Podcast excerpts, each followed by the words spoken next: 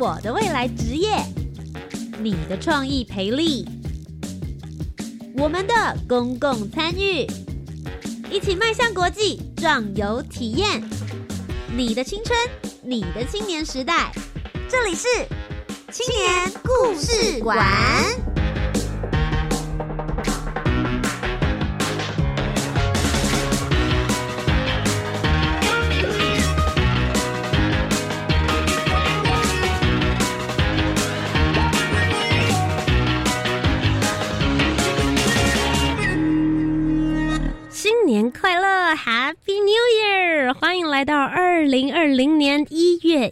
的第一集青年故事馆。我是节目主持人涂杰，很开心今年又是由我继续来主持这样子的青年教育类的节目，跟着大家一起来分享、挖掘这些十八到三十五岁的青年，究竟他们的青春时光都谱出了一些什么样子的故事。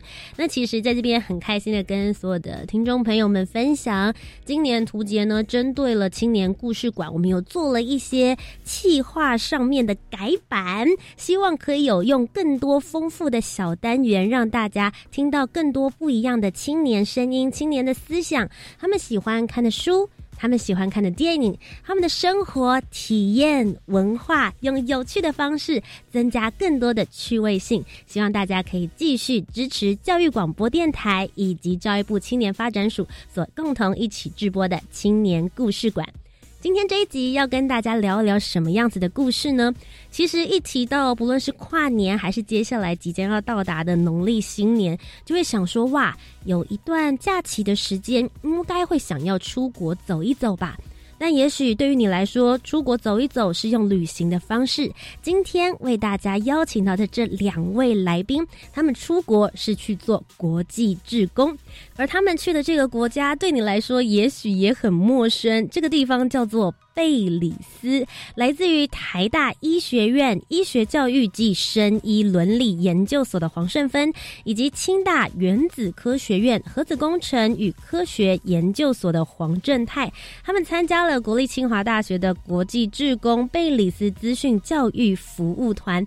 究竟在这三个年头，他们学习到了什么呢？一起来听听他们的国际志工服务故事吧！欢迎两位，我是。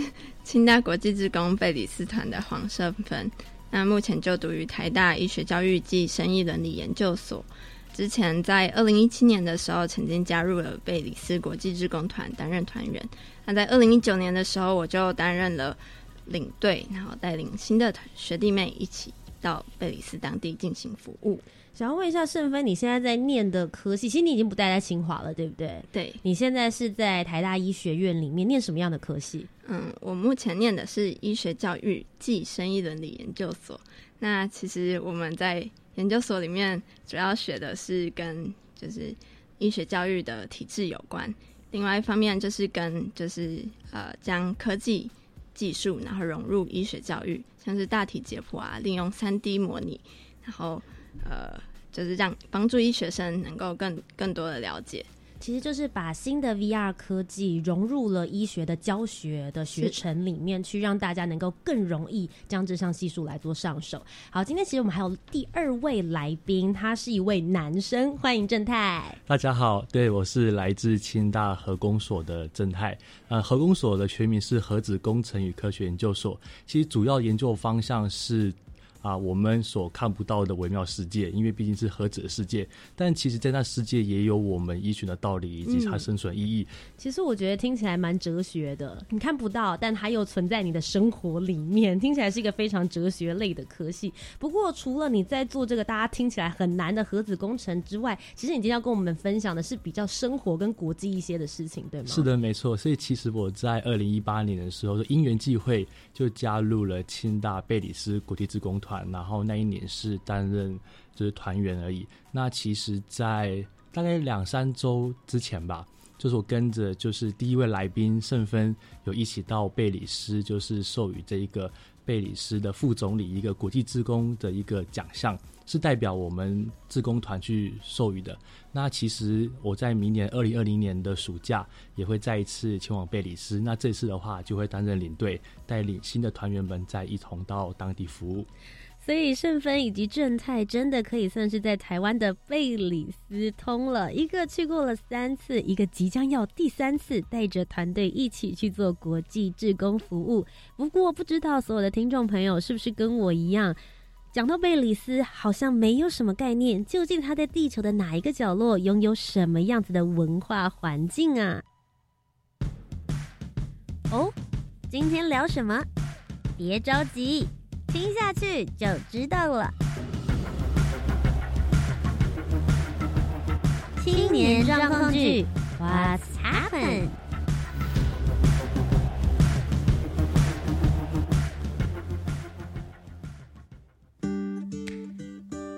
哎哎哎，你有听过贝里斯这个国家吗？那是哪里呀？嘿，你知道贝里斯在哪里吗？今天要问大家的问题就是：贝里斯位于哪个地理位置呢？A. 非洲 B. 亚洲 C. 欧洲 D. 中南美洲。再给大家一些时间，好好的思考，究竟贝里斯这个国家是在世界地图的哪一个部分呢？A. 非洲 B. 亚洲 C. 欧洲 D. 中南美洲。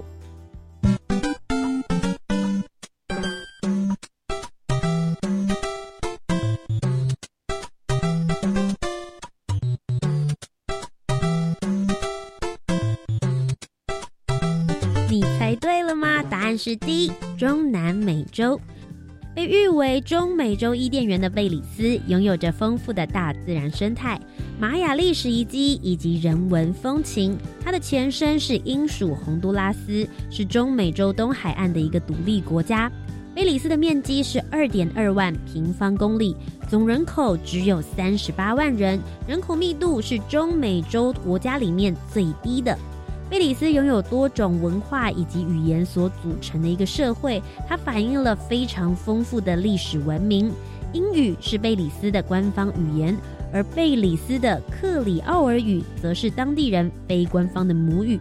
超过一半的人口能够掌握多种语言，同时在这边西班牙文也是会通的哦。在这得天独厚的地理环境下生长的人们，却因为城乡差距、资源分配不均。家中经济负担等问题，产生了高等教育不普及的情况。因此，这一集的节目要跟大家分享的就是国际职工贝里斯资讯教育服务团。他们透过教导当地学童如何使用电脑以及网络。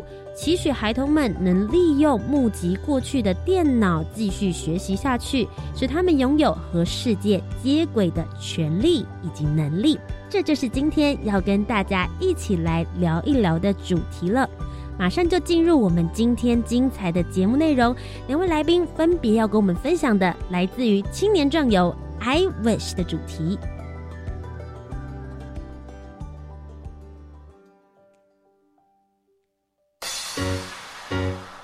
来来来，海外之工壮游体验，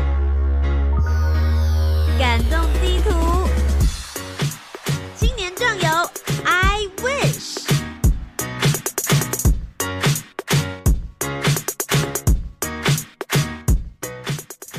中美洲的贝里斯，相信有很多的听众朋友跟图杰我本人一样，在今天圣芬以及正太还没有到节目之前，我其实。从来不知道在地球上面有一个这样子的国家，究竟贝里斯是一个什么样子的环境，又有什么样子的文化？今天就请圣芬跟正太来跟我们好好聊一聊。一个已经去了三次服务，另外一个准备要去第三次。对于你们来说，你们觉得贝里斯是一个什么样子的地方呢？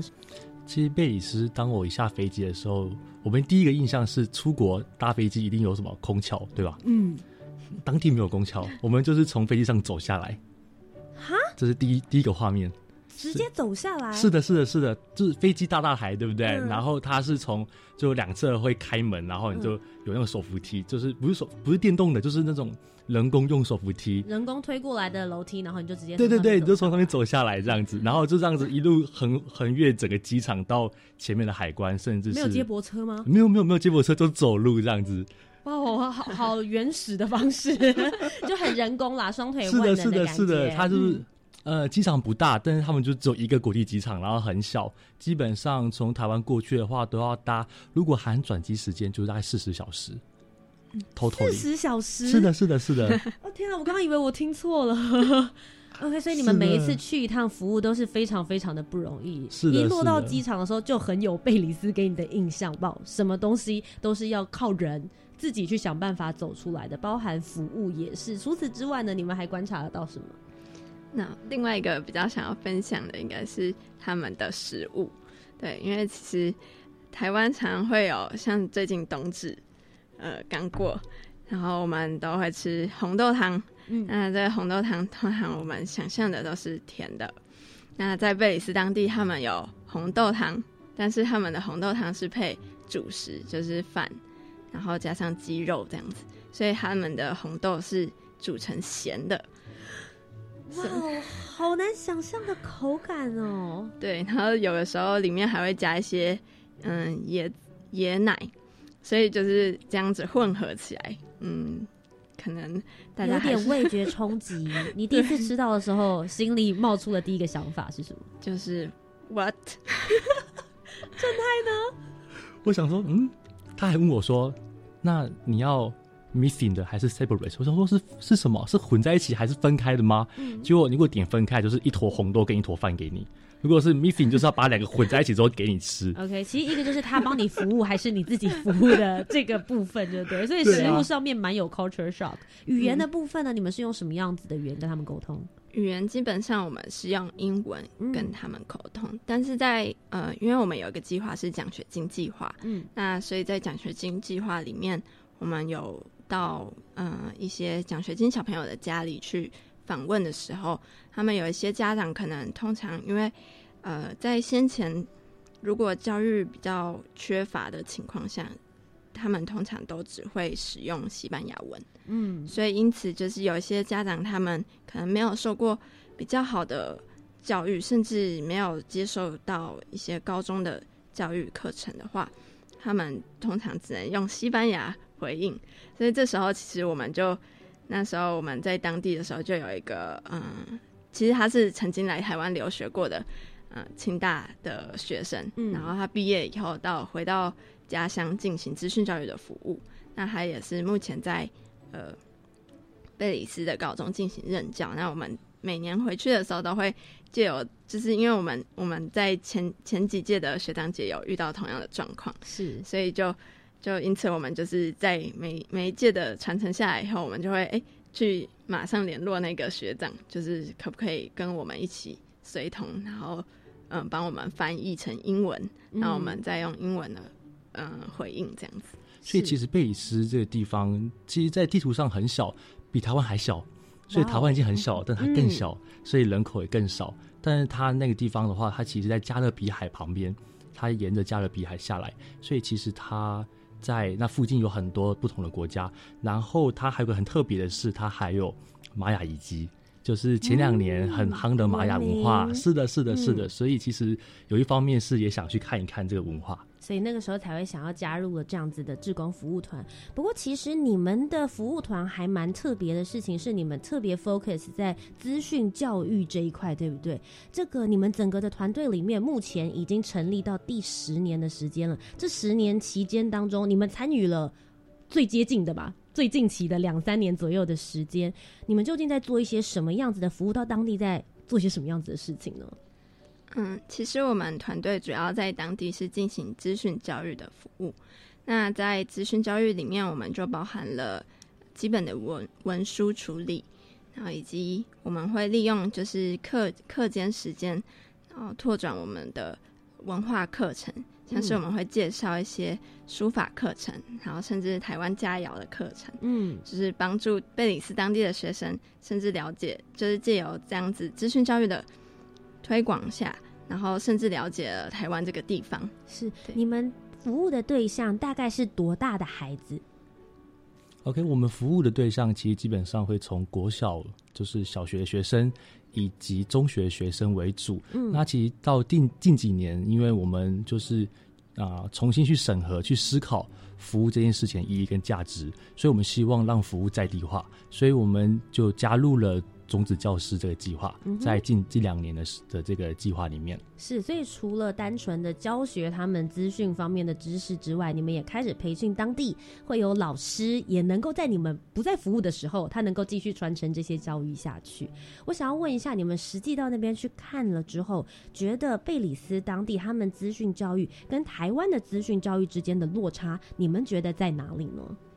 嗯，首先一个最明显的差距，应该就是在他们的国小，其实他们国小是没有电脑课程的，所以完全没有。对，之前是就是在团队服务到六七年的时候，其实嗯。是学校的课程是都还没有电脑课程。嗯。那在就是今年的时候，学嗯、教育部也嗯贝里斯当地的教育部也渐渐发现，哎、有需要有这个需求，因为他们在高中的时候就需要面临一个就是非常大的挑战，就是学生都要会电脑，但是突然从不会，然后他突然就要会了。对，是在课程里面他有这样子的需求吗？还是说，其实在未来的职场上，在贝里斯他们那边，其实应该也是需要用到电脑技能的吧？对，因为之前就是也有遇过某一个妈妈，但是那个妈妈是回到寄职学校嗯里面，然后我们也是就是到那个寄职学校服务的时候碰到的。那在这个过程当中，我就有问他说：“哎、你怎么今年会来参加这个？嗯这个计就是划，对。嗯然后他就他就跟我分享说：“哦，其实因为他之前就是在去年年底的时候就发现他没有，就是他缺乏了这个文书处理的技能，所以因此就缺嗯，就丧失了一个很很好的工作机会。嗯那所以他们就发现，其实在，嗯电脑甚至资讯应用这上面，其实是对他们相对来说蛮重要的。但是他们却因为嗯平常本身无法接触到这个资讯，然后甚至是电脑的这个设备，然后所以就影响他们就是在后来寻找工作的上有一些困难。你们每一次的服务大概是多长的时间？然后又带了多少台湾这边的志工一起过去贝里斯呢？呃，基本上我们每一年啊到当地服务的时间大概是四十天左右，所以为期大概就一个半月。蛮长的，是的，是的，蛮长的。我们不啊、不只跟学校有做服务，我们也会拜访当地的，像台湾大使馆啦，还有像是啊、当地的教育部啦，还有一些福伦社团啊等等，就是基本上的一些机构或者是服务单位，还有学校，我们都有去做拜访。所以四十天其实说长不长，说短也不短，因为很赶。那学校的话，小学的话，我们就是每年大概都会回访十五间左右，然后还有大概六七个营队会去啊、举办。那如果是服务的团员，就是每年大概都是十五个左右，基本上。那在这十五间学校里面，有没有让你们觉得印象比较深刻的？其中有一间小学其实还蛮特别的，就是其实我在二零一七年的时候去回访的时候，我就会觉得，哎、嗯，有一间小学叫做 Sam Vincent，对，然后那这一间小学其实它之前在我二零一七年走访的时候，就是学校嗯的电脑教室其实是蛮昏暗的，嗯，然后甚至这里面仅剩两台电脑，然后那几个小朋友要用，嗯，应该一个班上有二十几个人要用，二十几个人抢两台电脑，对。这样怎么会教的好？完全没有办法实际操作啊。对，然后甚至学校那时候是没有网络的，嗯，对，然后所以在那那个过程下，然后前面有一有一堆报废的，就是电脑嗯，零件，然后因为就是为什么会堆积在那边的原因，一方面是就是当地的老师，嗯，就是不会维修，嗯，所以在这样子的过程下，就是其实还蛮那时候其实就觉得，哎、这团队不是已经服务来第七年了吗？然后怎么还就是现况还是这样子？对，其实那时候就当下其实蛮沮丧的。但是到了二零一九年，就是嗯自己再亲自回去到当地的时候，就发现很明明显的改变，甚至是学校的老师的面对于资讯教育的态度也不一样了。对啊，就是在那个过程中，就是嗯教室也重新粉刷，然后甚至电脑，就是他们也帮我们就在二零一八年中间的时候，又再再次捐赠的一些电脑，然后甚至他们在二零一八年的时候也有把呃这些电脑进行维修，然后就帮助他们老师们知道说，哎，哪哪些地方其实是比较嗯可以可以进行微调的，对吧、然后所以在这样子的过程中，就是那那些就再生的资源又再次被利用下来，然后所以我在就是二零一九年的时候就觉得还蛮感动的，因为嗯，就是呃，一方面是老师就开始重视，然后一方面教育部的资源也渐渐的投入于小学，因为就是像前面提到的，就是他们之前是没有连电脑课都没有，然后甚至连呃电脑教室也没有。对，然后在在这样子的过程中，老师的投入、教育呃政府资源的进入，然后甚至志工团的一些去协助，然后帮助这个小学就是能够有一个较比较完善的资源。其实第一件事情，我觉得最有趣的就是当地的蚂蚁。哈，当地的蚂蚁，对，它跟台湾蚂蚁不太一样哎，就是台湾蚂蚁是小小只的，但那当地的蚂蚁是很大很大只，然后你被叮了之后，你会晕眩。有点像红火蚁，这么严重？对，然后因为我们跟当地的台商会就是会有呃类类就是类似像分享会的概念，然后当地的台商会就是以往的那个会长就跟我们说，哦，他当时候来贝里斯啊，然后被叮到之后，然后晕眩，然后开着去医院，然后医生就跟他说，哦，只跟他说，Welcome to Belize。就是这是很正常的事情，你不用太担心，不用看医生。贝里斯其实它是一个非常传统，然后非常自然的一个国家。嗯，它大家如果有呃 follow 一些旅游的话，其实基本上大家会知道蓝洞，就是贝里斯就是蓝洞就是所的的地的这个的一个国家，非常非常漂亮。然后还有玛雅遗迹，就是基本上三大玛雅遗迹就有一大会在贝里斯，嗯，是是一个蛮不错的地方。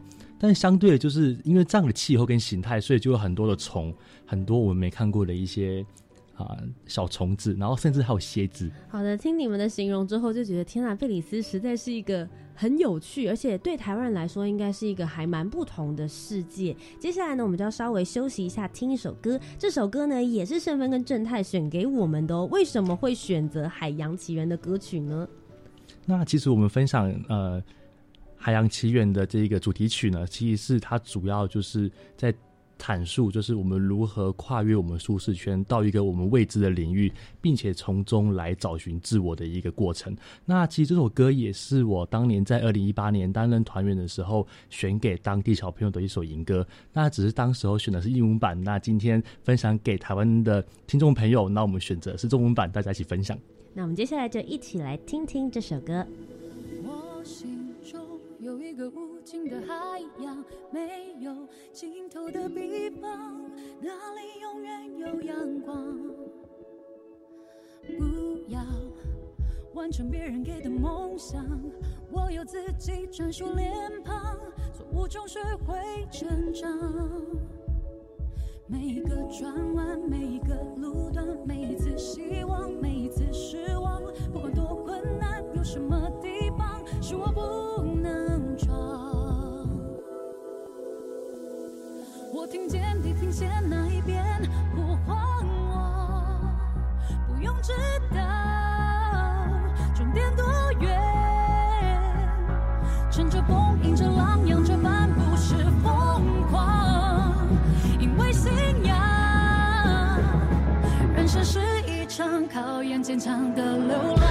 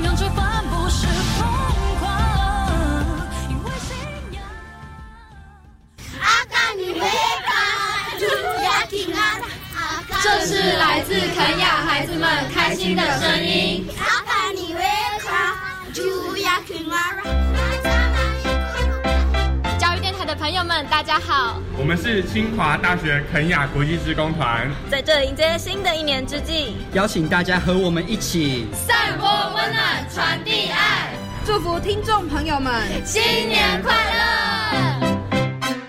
各位朋友，大家好，我是财政咨询中心主任陈千玺。为鼓励大家使用载具索取运动发票，我们从今年九月起，运动发票的专属奖项增加了四十万组的五百元奖。十一月兑奖的时候，假设你使用的是云端发票，你就可以立即体会到每一期两亿四千五百万的专属奖项的双重中奖机会。花票存载具，大家进来。以上广告由财政部财政资讯中心提供。大家好，我是中国文化大学资传系柯顺志。媒体素养五个重要的要素：S source 讯息的来源，M message 讯息的内容，C channel 传播的通道，R receiver 接收者，E effect 传播的效果。希望大家能够应用这五个元素。做一个耳聪目明的乐听者，大家一起来成为具媒体素养的好公民。以上广告由教育部提供。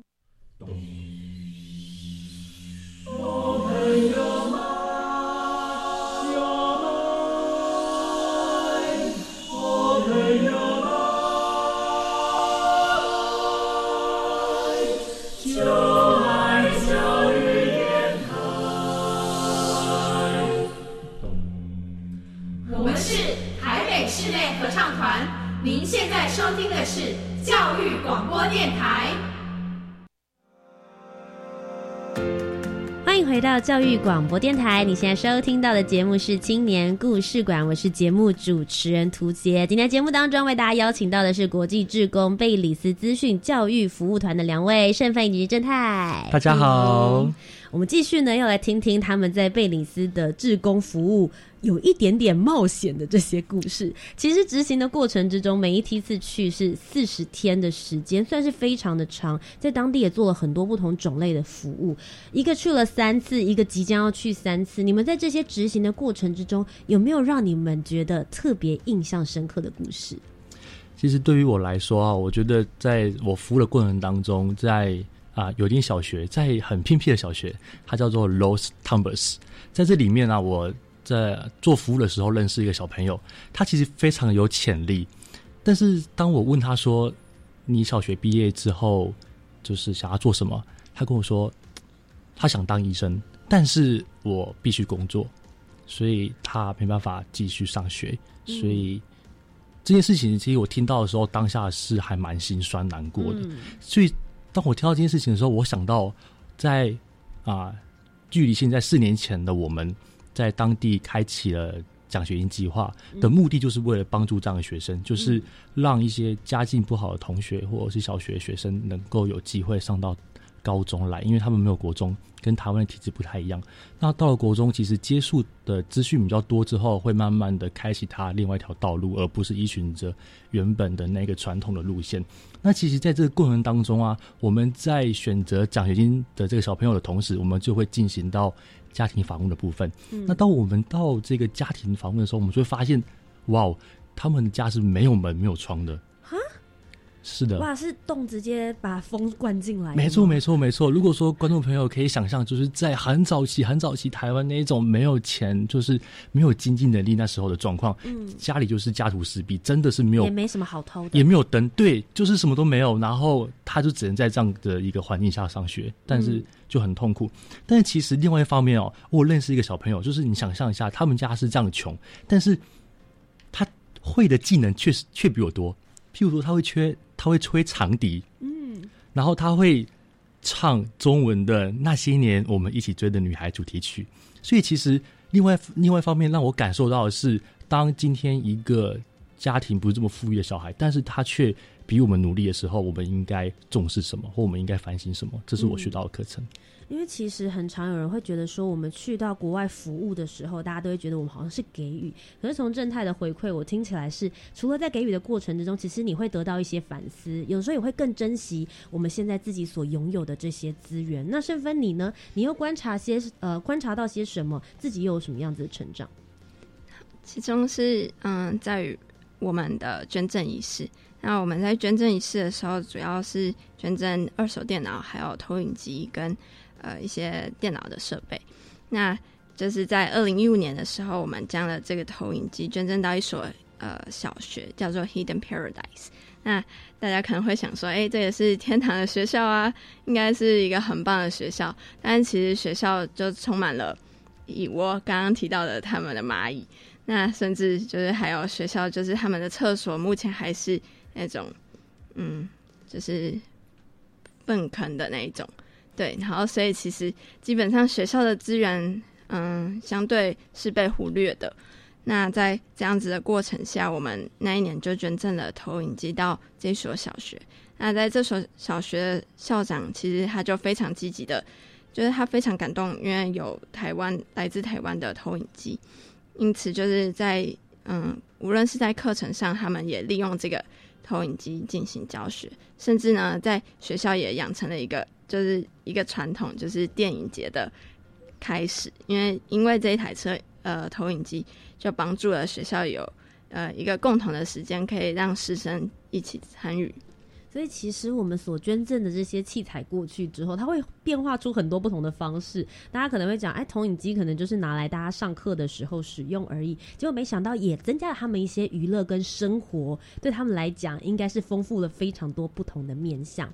那其实我会很好奇，你们从二零一七年，因为从二零一八年开始来去做这样子的服务，你们回头去看以前还没有做服务的那个自己，跟现在的自己，你们觉得自己最大的成长是什么？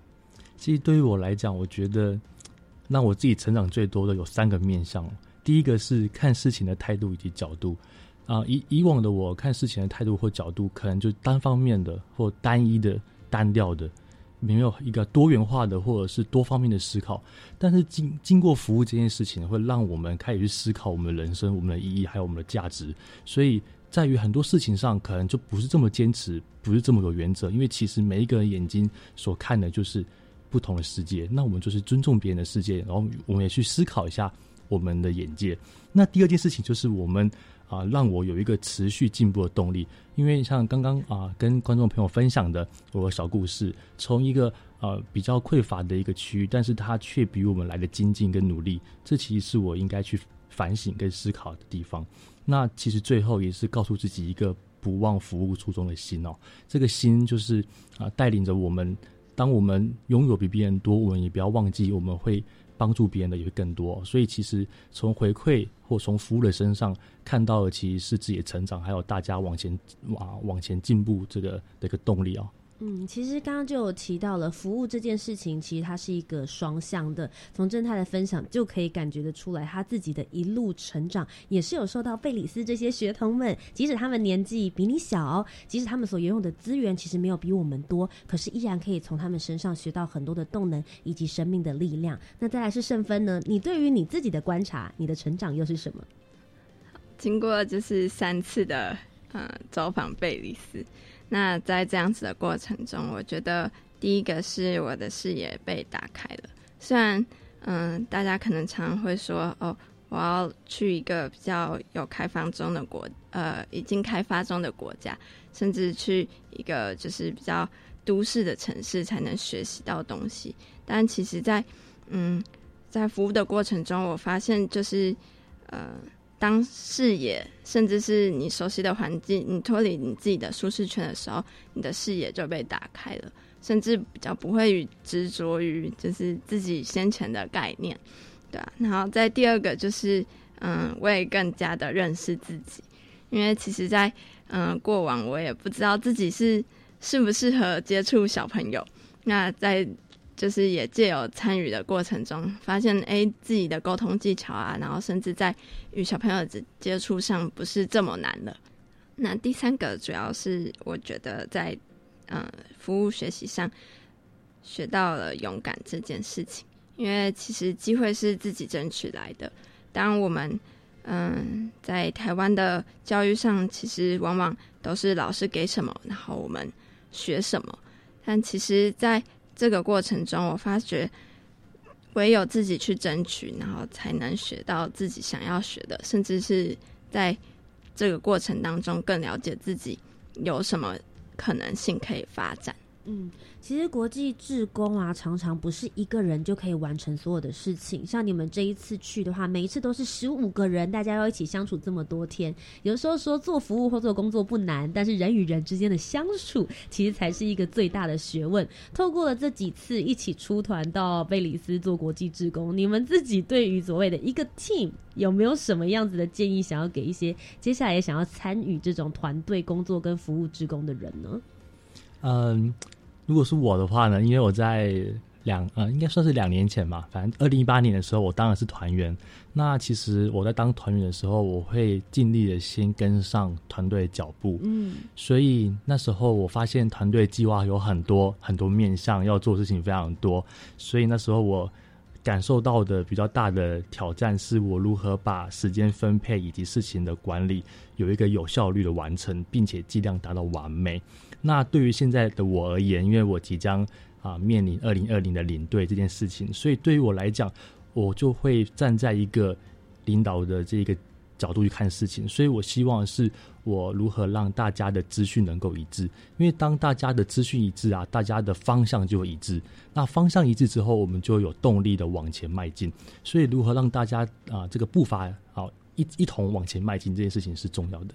其实就像是在玩两人三角的游戏一样，当两个人三只脚的时候，其实有时候就已经会有一些协调上的问题。你们现在是十五个人，大家要一起共同的往前进，就需要把所有人的资讯变得更加的一致，大家都了解我们现在要用什么样子的步伐、什么样子的速度，一起往目标前进。那身份呢？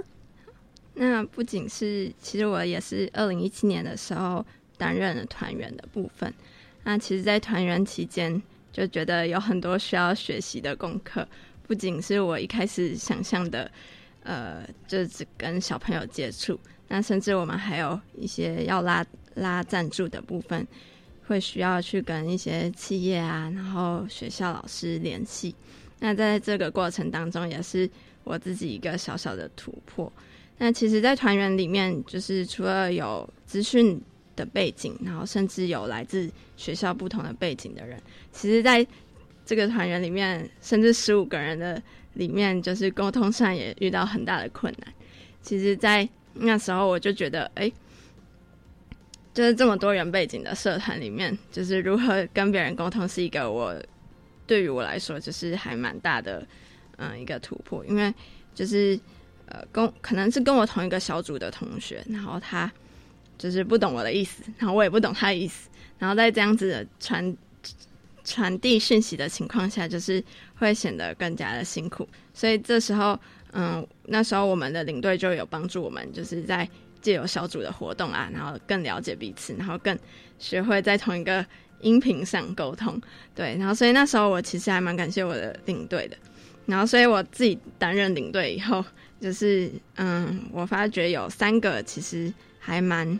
需要帮助我的团员的，然后一个是就是学习，就是跟着他们一起学习，对，然后另外一个是诚恳，就是嗯，在面对的事事情上，就是有的时候团员可能做的不对，然后或者是团员可能就是误解了这个计划的意思的时候，你就要诚恳的告诉他说：“哎，这个是这个是错的，因为嗯，就是嗯。”通常在一个领导者里面，只是有一些领导人可能会是好好先生，就是会会讨好人家，对。然后，但是就是在这样子的过程中，我我自己也曾经试过这个这个角色，但是在那个过程中，就是发现，哎，这个是不可行的，就是需要诚恳的面对嗯你的团员，然后去。提醒他说：“哎，这个计划应该怎么走？然后让大家的音频都在同一个位置上，然后才能帮助整个团队的人有一致的目标。那另外一个最后一个就是倾听，因为其实每个团员都来自不同的科系，然后所以他们有很多自己呃天马行空的想法。那在这个天马行空的想法里面，就是也有可以帮助团队的呃一些思考方式，对啊，像是我们从前面二零二零一一年开始到现在，其实团队很多计划都是借由不断的修正，甚至一个某一个团员提出来的一个发想，然后帮助整个团队的计划能够更顺利。所以我觉得，身为一个领导者，就是嗯，虽然我们可能有既定的做法，但是当团员有一些声音可以帮助团队整个提升这个工作效率，然后甚至把这个计划变得更更有趣的时候，就是一个很好的方式。对。那其实，在今天的节目的最后呢，希望也能够请两位帮我们分享一下，如果要给十八到三十五岁的青年一句鼓励的话，你们认为会是什么呢？呃，我希望鼓励大家的是，服务是一件非常有意义的事。我是清大贝里斯鼓励职工黄正泰，让我们一起跨越那现实的枷锁，改变从现在开始，一切都会更加明朗。服务学习不外乎就是打开自己的心，让世界的声音进来，成为更好的自己。我是清大国际职工贝里斯团黄胜芬，记得每一个撼动自己的当下，因为那有一股力量，让世界不一样。今天非常谢谢盛芬以及正太来到了节目当中，跟我们分享属于贝里斯的服务青年故事。不过，不知道大家会不会很好奇，究竟在平常的时候，他们不做志工的时候，都是在看些什么样子的书，以及看些什么样子的电影呢？马上就进入我们的下一个单元。年轻人看什么书？看什么电影？听什么音乐？看什么展览？我思故我在，I think therefore I am。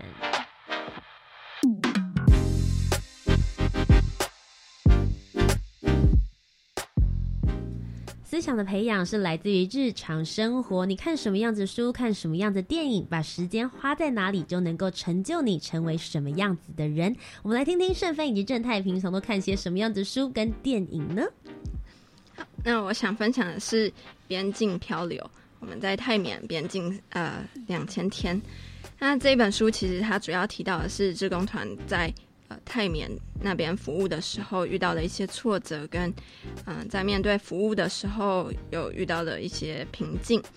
那我觉得这一本书还蛮帮助我，它帮助我如何以正确的态度去帮助他人，甚至从中学习自我成长。更是意外的收获。好，我是正太。那最近想跟大家分享一部电影，虽然这部电影有一段时间了，它叫做《海洋奇缘》。那我希望大家可以跟我一样，再重新的来看过这部电影，因为它会得到一些不同的启发。那这部电影的话，它其实在讲述的是有一个女孩，她是啊来自大海，所以她的心是向着大海，但是因为她的父母亲不愿意让她接触大海，所以她会从她的内心开始挣扎，但是她也啊一直记住，她要开放她自己的心，然后。去探索那个未知的世界，踏出他的舒适圈，并且做好跟父母的沟通，从中找寻他人生自己的意义，并且珍惜他当下的每一刻。好，今天再一次非常谢谢正太以及盛芬给我们的青年故事以及书还有电影的分享，谢谢你们来到我们的节目当中，谢谢，谢谢，谢谢。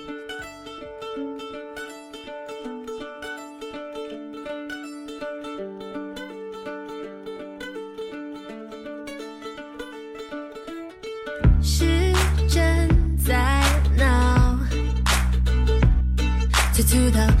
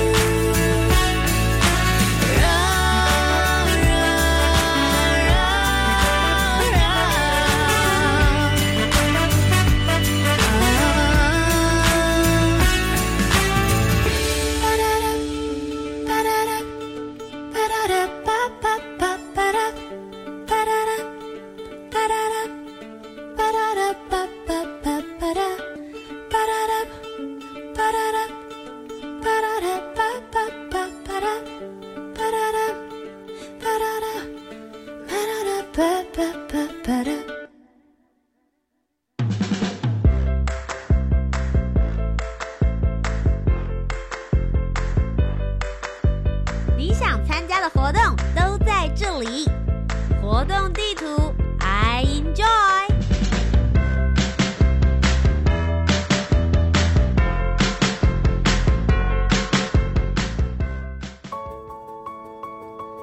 活动地图 i enjoy 欢迎回到教育广播电台你收听到的节目是青年故事馆我是节目主持人图杰。这一个单元要做些什么呢？活动地图的意思就是，当你不知道要参加什么样子的活动，或是满满的 idea，不知道参加什么样子的计划的时候，这一篇有篇满满的 map 告诉你，教育部青年发展署即将举办的精彩活动，也许正适合十八到三十五岁的你。在这边呢，通通都告诉大家这些资讯，希望你不要漏掉任何一个适合你的哦。其实我觉得十八到三。三十五岁的这一段期间的时候是。想象力最蓬勃发展的时候，同时之间也有很多的青春能量，希望能够来冲冲看。但通常，也许你缺乏预算资金，也许你缺乏贵人指点，或者是你有满腔的想法，却不知道怎么样来开始启动。教育部青年发展署就是专门来帮这些青年找到指引你的明灯，或者是给你适合的任务哦。所以今天这一周到底有什么样子的活动呢？就由图杰来一一告诉大家啦。首先，第一个呢是一百零九年度的 U Star。创新创业计划以及 U Star 原样计划在第一阶段征件呢，两个计划都已经同步开跑喽。也就是从即日起一月一号开始，现在我们是第一阶段的申请已经开放报名了。欢迎勇于挑战、大胆创新的青年以及原住民的学生新创团队都可以来加入申请的行列。